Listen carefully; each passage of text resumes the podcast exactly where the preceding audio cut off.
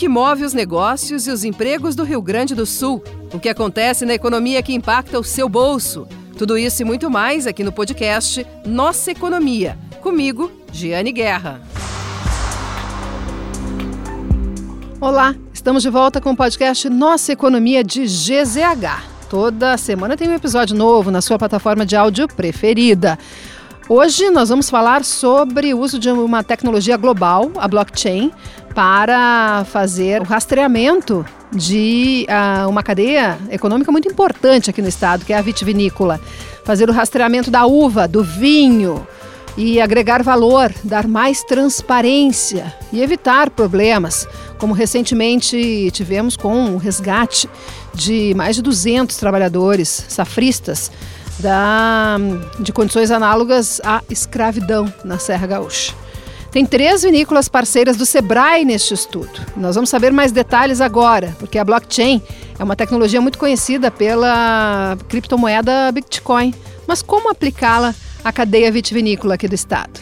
Daqui a pouquinho nós vamos saber mais sobre isso, mas antes, registro do nosso patrocínio aqui do podcast Nossa Economia de GZH. Cindy Lojas Porto Alegre, Sindicato dos Lojistas de Porto Alegre. Cindy Lojas Porto Alegre está turbinando a sua preparação para a Feira Brasileira do Varejo, FBV 2024. Acesse a programação completa, os detalhes, acompanhe tudo em fbv2024.com.br. E para a pauta de hoje, então, nossa entrevista é com André Bordignon, coordenador de competitividade setorial do Sebrae do Rio Grande do Sul. A nossa conversa hoje é com o coordenador de competitividade setorial do Sebrae do Rio Grande do Sul, André Bordignon. Tudo bem, André? Tudo ótimo com você, tudo bem? Tudo bem. André, me contaram que tu estás encampando aí uma, uma parceria bem interessante, que é usar uma tecnologia que é a blockchain, né, que é usada na, no Bitcoin, nessa criptomoeda tão famosa que ficou, mas usar a tecnologia block, blockchain para fazer um rastreamento nos vinhedos aqui do Rio Grande do Sul. O que, que é isso? Vocês vão usar a tecnologia para uh, registrar e acompanhar o caminho da uva, é isso? Perfeito. A ideia, a ideia desse projeto, a gente vem ali como o Sebrae vem, vem maturando e conhecendo melhor sobre esse sistema né, do blockchain, sobre essa tecnologia do blockchain, ali entendendo aonde que faria sentido para os micro e pequenas uh, empresas, para os negócios, para gente, a gente contribuir para os negócios aqui do Estado. E entendeu que a cadeia do vinho estava preparada para desenvolver uma ação com blockchain, em função realmente da, da necessidade de ter uma rastreabilidade de, de todo o processo inclusive com foco na, no processo de indicação geográfica, que é um dos grandes destaques do vinho do Brasil. Então, aí é que a gente entendeu que era uma, existia uma maturidade desse setor para a gente trabalhar com essa tecnologia. Tem alguma relação da uva com a Bitcoin? Olha, da uva diretamente não, mas a, a, questão dos dados, dos dados, das informações que a uva necessita gerar para o setor, sim aí tem a, tem a, a relação, né? Porque eu acho que a, o, block, o blockchain, né, a, até a, da forma como ele surgiu, com o Bitcoin e tal, mas o blockchain, ele é um, é um, é um é um ecossistema consolidador de dados, de informações. E, e a uva necessita de muita informação ali para que a gente, além de ser uma estratégia de, de mercado, ali que se consolide um produto com bastante confiança e credibilidade dentro do propósito da cadeia do vinho. Né? Bom, André, então me ajuda aqui a desenhar isso para que eu consiga entender e os nossos ouvintes também. Tu falas em informações, né? Blockchain, a tecnologia vai conseguir rastrear e vai ter estas informações. Que tipo de informações? Então, a, a gente vem, vem, também entendendo um pouquinho de como é que funcionaria essa tecnologia há bastante tempo que a gente vem, se, vem se vem estudando sobre esse tema com a ajuda de parceiros como o Ecolab, como o próprio Sebrae Lab, que é, um, é, é uma área de inovação dentro do Sebrae, para conseguir entender, porque o tema é complexo sim, e a gente precisaria entender como que isso pode funcionar na prática. E dentro, desta, dentro desse setor, a gente uh, entendeu que, que conseguiria inserir os dados desde a parte do produtor, então, desde a parte da, da produção da uva, inserir os dados em uma plataforma que tu conseguisse dar visibilidade a todos que estão dentro desse processo. Porque a uva, ela desde o processo da, da, produção rural até chegar no vinho, até chegar no consumidor, ela passa por diversos processos produtivos e por diversos elos de uma cadeia produtiva. E isso tudo vai estar desenhado dentro dessa plataforma de blockchain, que é onde cada um, cada elo dessa cadeia vai inserir suas informações e isso tudo vai dar mais confiança nessa, nesses dados, porque isso é a, o blockchain, o grande, o grande ponto positivo de uma rede de blockchain é que esses dados são imutáveis, que tu não consegue manipular os dados após eles serem inseridos ali. E isso dá confiança e credibilidade. E eu acho que o, o vinho, quando a gente trata de principalmente que a gente vê muito, muitos processos agora até de, de falsificação de produtos e outras coisas assim nessa linha, e nós como uma região relativamente nova e com um produto em ascensão, a gente precisa criar essa confiança, essa credibilidade dos nossos produtos e da nossa cadeia produtiva. Então, para o vinho, eu, a rede de blockchain está fazendo muito sentido para a gente investir nisso. É, eu, eu, penso que o distribuidor vai poder olhar e verificar essas informações que vão ser né, uh, compiladas e autenticadas por essa tecnologia. Um distribuidor, um varejista, um importador que venha comprar os vinhos daqui. É, mas e o consumidor também enxerga alguma coisa ou ele vai depender que esses intermediários façam essa checagem da, do, do, do, que a tecnologia vai estar tá mostrando? Ou o consumidor vai enxergar isso? Alguma coisa no rótulo, alguma coisa que possa chegar até ele visivelmente? É, a ideia, a ideia no futuro é que a gente possa trabalhar, que a gente já está trabalhando com aquele, com os processos de tokenização e de NFT, que são a, a, a criação dessa, desses formatos, de usando essa tecnologia para para que se tenha acesso às diferentes uh, formas de, de, de, consumo. E uh, é importante a gente destacar que a lógica é ter no futuro, sim, uh, um formato de comunicação com o consumidor final. Só que a gente sempre tem que destacar que são diferentes informações que são colocadas para diferentes públicos. Por exemplo, as informações que fazem mais sentido para um comprador, para um, uh, as pessoas que estão mais ligadas ao mercado, talvez não façam tanto sentido para o consumidor. Então, as informações que vão estar tá, ser disponibilizadas, elas são diferentes ali vão ser informações que são mais relevantes para esse consumidor, que vão estar sendo disponibilizadas através de tecnologias que até hoje já são até utilizadas em algumas cadeias, como um QR Code, algumas coisas assim que, que o consumidor pode acessar e ter acesso às informações que para ele são relevantes. Porque as, as informações que para um, dar uma credibilidade que pode ser como ah, os controles de notas fiscais e outras coisas, para o consumidor talvez não sejam uma informação importante. Mas ele conhecer algumas histórias da, da, desse processo, até histórias das famílias que produzem esse processo, pode fazer mais sentido para ele, ele criar uma, uma relação com esse produto. Então são informações diferentes, mas que vão estar dentro deste mesmo sistema. De onde vem a uva?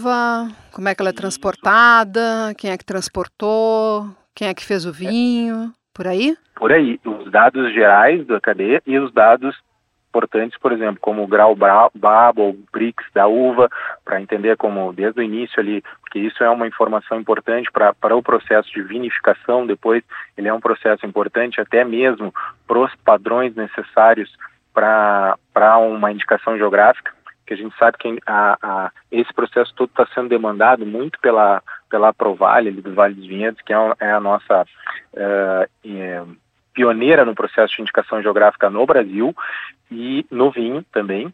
E daí eles estão querendo ter uma transparência maior em um sistema de controle mais avançado para o processo de indicação geográfica. E uh, já tem vinícolas, uh, tu falou o nome da entidade, né, que representa as vinícolas ali do Vale dos Vinhedos, mas tem já vinícolas? Tem vinícolas que estão fazendo esse piloto com a gente, que é um, dentro, da, dentro dessa linha da, da inovação, é um MVP, então é um, é um mínimo produto viável que a gente está desenvolvendo, que é um, é um piloto dentro, da, do, dentro, dessa, dentro dessa tecnologia do, do, blockchain e tem algumas vinícolas que estão participando desse projeto com a gente, que estão cedendo seus, seus dados, suas informações para que a gente construa essa, essa plataforma de dados. Já, e, e, quais seriam as vinícolas que já estão bem engatilhadas com o projeto? É, por enquanto a gente começou com três vinícolas que é a Dom Cândido, ali na, do Vale dos Vinhedos, a, a Miolo e a Pisato. São três vinícolas do Vale dos Vinhedos associados da Provale e que, além do pessoal já estar um pouco mais maduro, que já tem pessoas que atuam nessas três vinícolas que estão maduros para o tema, eles têm bastante uh, dados uh, sobre, sobre a sua cadeia produtiva para que a gente já faça esse piloto, já comece a inserir isso dentro de uma plataforma e construa uma plataforma que seja viável né, para o setor, para beneficiar todos do setor, né, porque a lógica é essa. É, eles estão sendo piloto, estão sendo um MVP que estão colaborando com esse processo, mas é beneficiar todo o setor. Vinícola, vitivinícola, né? Pois é, e o setor vinícola da, da Serra, Bento Gonçalves, sofreu recentemente né, com com o caso de, envolvendo algumas vinícolas, que acabou respingando no setor todo, que foi o resgate dos mais de 200 safristas pelo Ministério Público do Trabalho, uma operação que foi feita no início ainda do ano passado.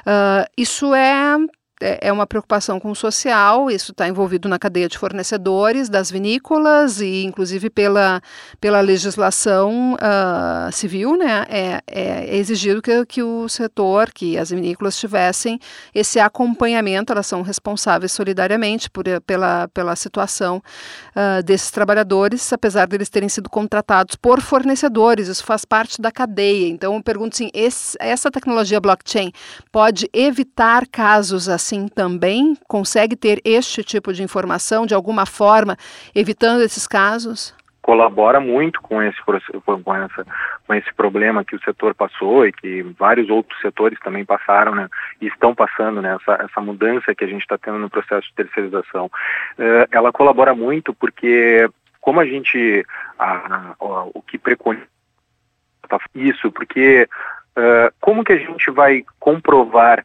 como que a gente vai comprovar a, o que está sendo dito e como está sendo feito e como, como que realmente está? A partir da inserção de dados que são, que são uh, importantes para essa cadeia.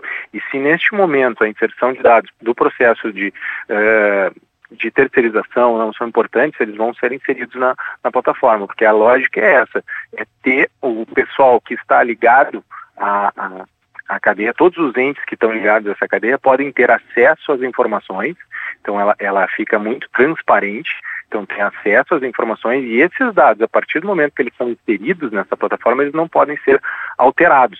E esse é o grande ganho de uma plataforma de blockchain que é o que deu confiança, por exemplo, no, no Bitcoin, como tu citaste lá no início da, da, conversa. O Bitcoin, por que, que ele, é, ele é confiável e começou a, a, criar um certo, eh, uma certa representatividade? Tudo?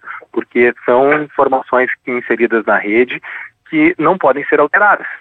Então isso gera confiança, gera transparência, que é o que, que se quer dentro de um sistema produtivo. Então, por exemplo, assim, um fornecedor de mão de obra fornecedor de mão de obra safrista. Ele abasteceria né, essa rede de informações com essa que seria protegida por essa tecnologia, com as informações referentes aos trabalhadores que ele contrata. Isso. É, é Isso. É tudo que faz parte da cadeia, neste primeiro momento, no nosso piloto, não está previsto tantas informações assim relativas.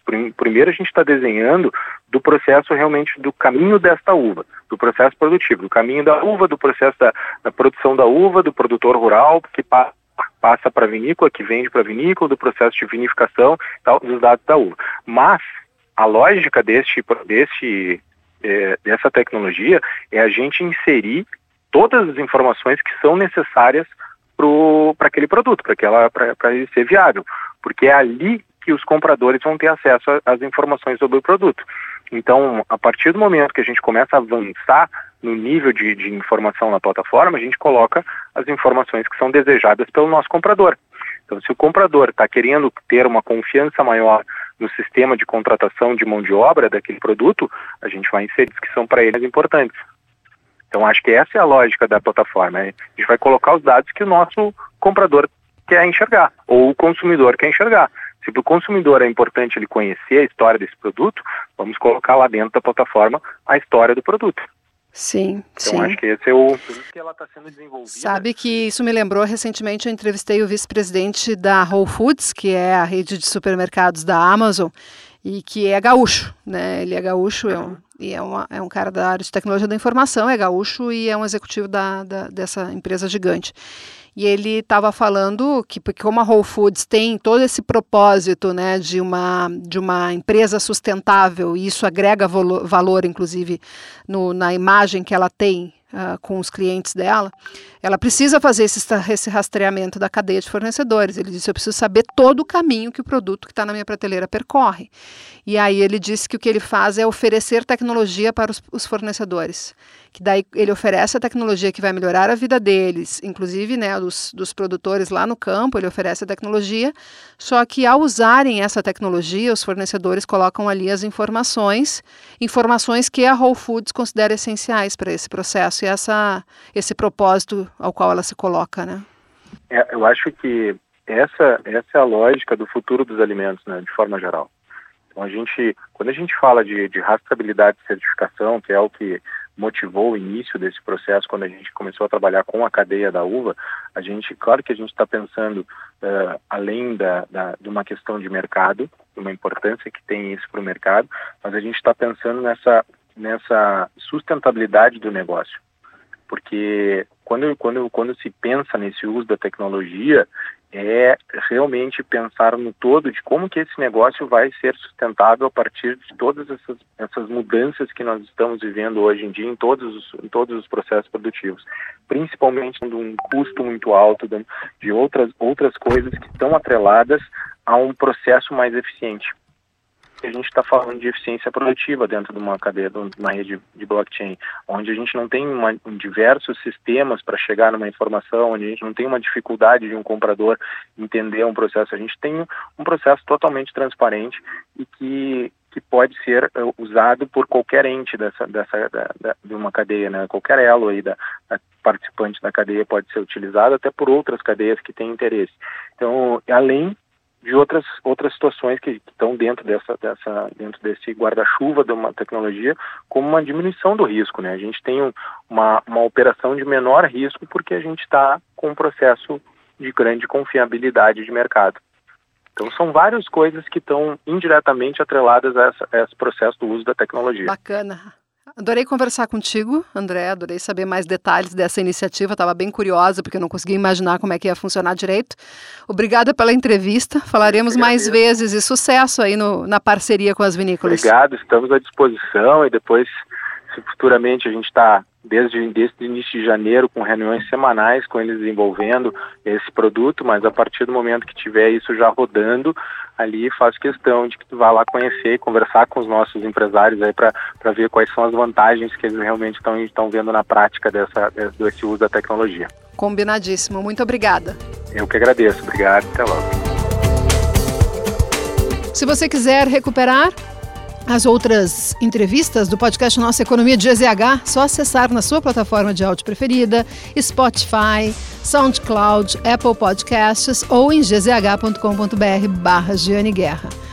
Nós tivemos na produção Guilherme Gonçalves. O patrocínio do podcast Nossa Economia de GZH é de Cindy Lojas Porto Alegre que está preparando a FBV 2024. Acesse fbv2024.com.br e veja a programação completa deste evento do varejo, que entrou para o calendário do setor empresarial aqui do Rio Grande do Sul, FBV 2024, Feira Brasileira do Varejo, um evento organizado e realizado pelo Cindy Lojas Porto Alegre, nosso patrocinador do podcast Nossa Economia. Toda quinta-feira um episódio novo. Até semana que vem. Muito obrigada pela audiência e pela companhia.